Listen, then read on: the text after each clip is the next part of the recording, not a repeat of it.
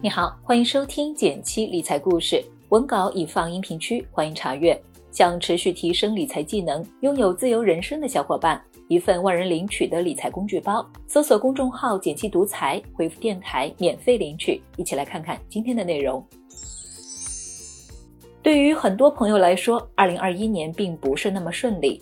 而对于投资方面，二零二一年的国内股市两极分化的现象特别明显，有的股票迎来了大牛市，也有不少股票跌入了漫漫熊途。年初之际，除了盘点一下二零二一年的市场情况，同时也要展望一下二零二二年有哪些投资机会。也要提示一下，本内容仅为科普分享，不构成任何投资建议，请务必将投资决策权牢牢把握在自己手中。这也是我们努力做好科普的价值。有些朋友应该还记得，二零二一年一月份的 A 股市场延续了去年的强势，很多人憧憬会迎来一个牛市。但出人意料的是，随着春节的结束，指数也结束了上涨，开始大幅调整。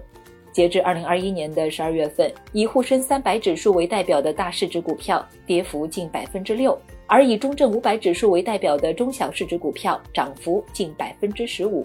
从行业来看，指数的分化也十分明显。二零二一年涨幅前列的板块主要有两类，一类是以新能源为代表的高景气赛道，比如电气设备、汽车、电子等；另一类是工业生产上游的原材料，比如有色金属、采掘、钢铁等。而跌幅靠前的板块也有两个，一是消费行业，比如家用电器、休闲服务等；二是房地产行业，比如房产中介、开发商等。之所以有这样的分布，和经济大环境的情况分不开。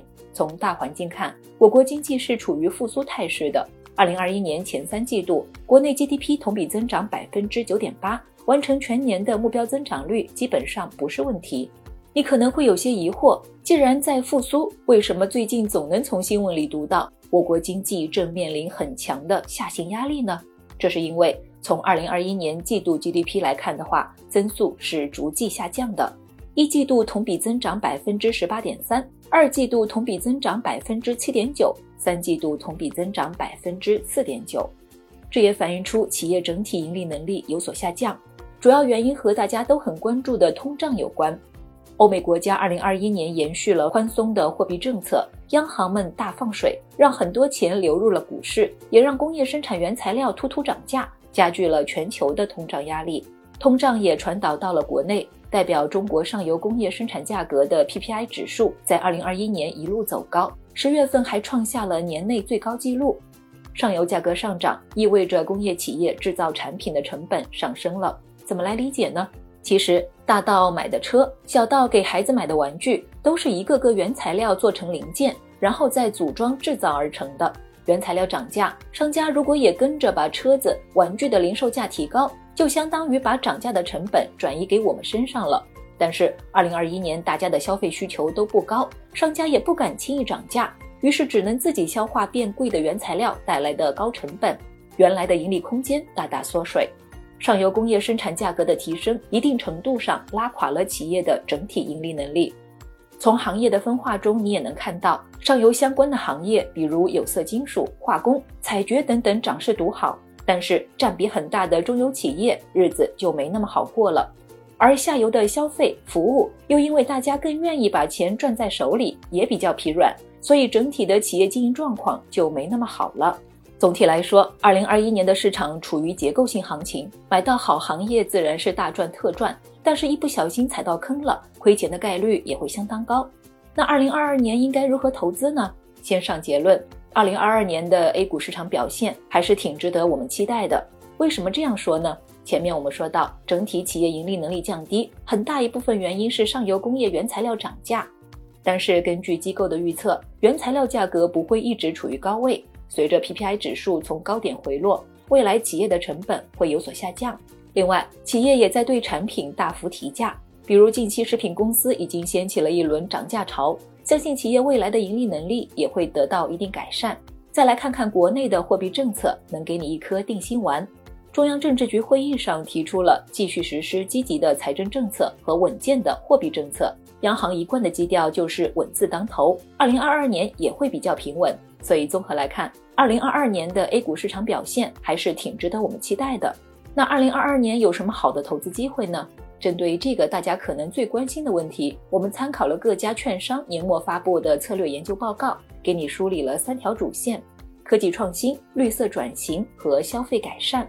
主线一：科技创新、高端制造、数字经济。这两年，国家一直在贯彻科技创新战略。从2019年国家推出科创板，再到2021年成立北交所，支持专精特新企业发展，无一不体现出国家对于这个产业升级方向的重视程度。科技创新进一步又可以细分为两个领域，一个是高端制造业。由于我国在一些高端制造领域还存在短板，为了补足相关短板，“十四五”规划中提出了八大高端制造发展方向，我为你整理在了讲义区。这就意味着国家会从政策上长期扶持这八个行业，我们在投资时也不妨跟着政策走，在这些行业里挖掘专精特新企业。当然，如果你觉得个股的风险太大，也可以通过中证一千指数基金参与投资。另一个是数字经济，这也是“十四五”规划提出的国家战略，具体涉及到七大重点产业。同样，你可以在讲义区找到。而这些产业的发展离不开数字基础设施，而 5G 通信是数字基建的重中之重，相关的指数基金也值得我们长期关注。主线二：绿色转型、新能源产业链，它对应国家近年提出的碳达峰、碳中和方案。不了解的朋友可以在讲义区查看解释。新能源产业链细说的话，内容很复杂。简单来说，可以划分为三块：发电、储能和应用。对应在投资市场上，光伏、动力电池和新能源车这三大领域，分别诞生了三只大牛股：隆基股份、宁德时代、比亚迪。二零二一年相关的行业指数基金也涨得不错。但是要提醒一点的是，新能源行业年初至今涨幅在百分之五十以上，行业估值已处于历史高位，短期内建议不要追涨。主线三：消费改善、消费龙头。中央政治局会议在对二零二二年经济定调时也提到扩大内需的必要性，要促进消费持续恢复，增强经济内生动力。虽然消费行业二零二一年的跌幅较大，部分企业的业绩也出现下滑，但是二零二二年可能会有所改善。当然，如果你觉得直接买消费公司风险太大，也可以投资消费龙头指数基金。有些朋友可能会纠结，我到底买哪个好呢？还是这些行业都分散买一点？我有一个配置思路可以供大家参考，那就是构建组合。大部分的钱都用来投资沪深三百、中证五百这类主流的指数基金，占比在百分之八十左右，而剩下的可承受的钱可以拿去冒险，投资相关行业指数基金或个股，占比百分之二十左右。这样你可以先保证大部分钱能获得市场平均收益。剩下的钱通过精选好行业或好公司，争取获得超额回报。当然，以上这个比例是不固定的，你也可以根据自己的投资经验，适当加大或者减少冒险部分的比例。好了，关于二零二二年的投资策略就和你聊到这里。如果喜欢这篇文章的话，欢迎点个赞，告诉我们。祝愿大家在二零二二年都能获得自己满意的投资回报。别忘了根据音频开头的提示，免费领取理财工具包。学习更多理财技能，享受稳稳变富的感觉。订阅内容每周一到周五，简七在这里陪你一起听故事、学理财。我们明天见，拜拜。